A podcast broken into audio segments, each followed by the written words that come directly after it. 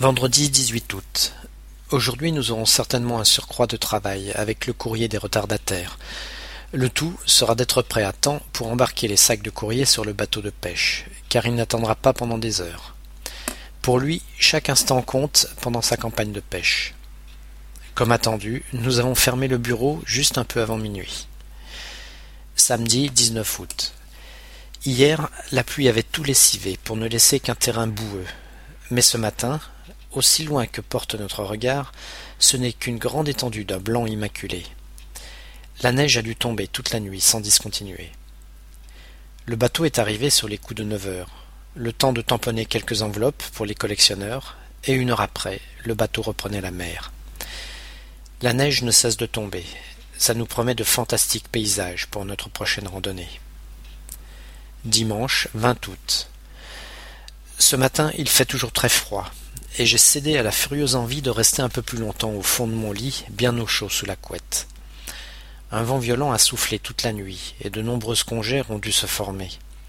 Nombre d'entre nous auront du mal à sortir et entrer dans les bâtiments dont les portes sont obstruées par des amas de neige. À neuf heures, je me suis décidé à me lever. Je n'ai pas eu trop de mal à me frayer un chemin jusqu'à la station, Eric, plus matinal que moi, ayant dégagé le plus gros de la neige. À midi, menu créole en l'honneur du réunionnais Bernard qui fête son anniversaire. Après le repas, j'ai commencé à préparer mon sac pour demain. Je serai plus chargé qu'à l'accoutumée, car à cette époque il faut prévoir beaucoup plus d'affaires chaudes et de rechange. Lundi 21 août. Au moment de prendre la route ce matin, nous décidons de changer d'itinéraire en raison des mauvaises conditions météo. Nous allons devoir marcher sous une pluie soutenue, et arriver trempés à la Pérouse, où l'arbec est minuscule et dénué de confort, ne nous emballe pas franchement. L'arbec n'est pas équipé de chauffage pour sécher les vêtements, une lampe tempête pour s'éclairer et un réchaud pour préparer sommairement notre tambouille sont les seuls éléments de confort. Nous effectuerons simplement le trajet dans le sens inverse prévu initialement.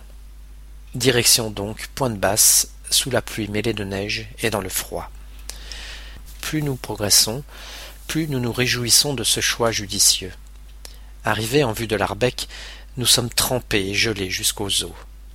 Savoir que nous allons pouvoir nous sécher et nous réchauffer autour du chauffage à gaz nous redonne l'énergie qui commence à nous faire défaut après plusieurs heures de marche.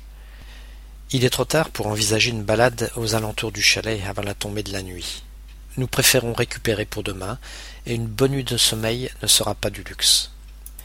Mardi 22 août. Levé tardif. À onze heures, petit déjeuner pris, nous nous élançons pour l'ascension du cap vertical par les crêtes. Arrivés au sommet, nous nous encordons, et, armés chacun d'un piolet, nous essayons de tailler un semblant de marche dans l'épaisse couche de glace. Au bout de deux heures de progression pas à pas, il faut se rendre à l'évidence. Nous sommes si mal équipés, les bottes que nous portons ne sont pas faites pour ce genre de terrain, et si l'un de nous dévisse, il entraînera les deux autres avec lui dans sa chute. Le chemin n'est pas assez sûr, et mieux vaut rebrousser chemin, d'autant que les conditions de météo ne s'améliorent pas.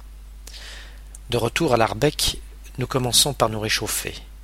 Quand la faim se fera sentir, nous dénicherons de quoi nous sustenter dans une des nombreuses touques qui servent de garde-manger pour les gens de passage. Mercredi 23 août. Même destination aujourd'hui, mais par un itinéraire différent.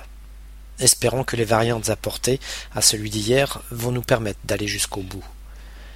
Si le temps est nettement plus favorable, il fait très beau, le froid est toujours aussi intense, et il y a toujours autant de neige et de glace sur notre chemin. Même en contournant le piton rocheux par le sud, censé être plus exposé au soleil, le terrain reste impraticable. La mort dans l'âme, nous rebroussons chemin et rentrons par le jardin japonais pour compenser notre déception. Depuis trois jours, nous accumulons les heures de marche, et ce soir, les muscles douloureux nous incitent à nous coucher de bonne heure.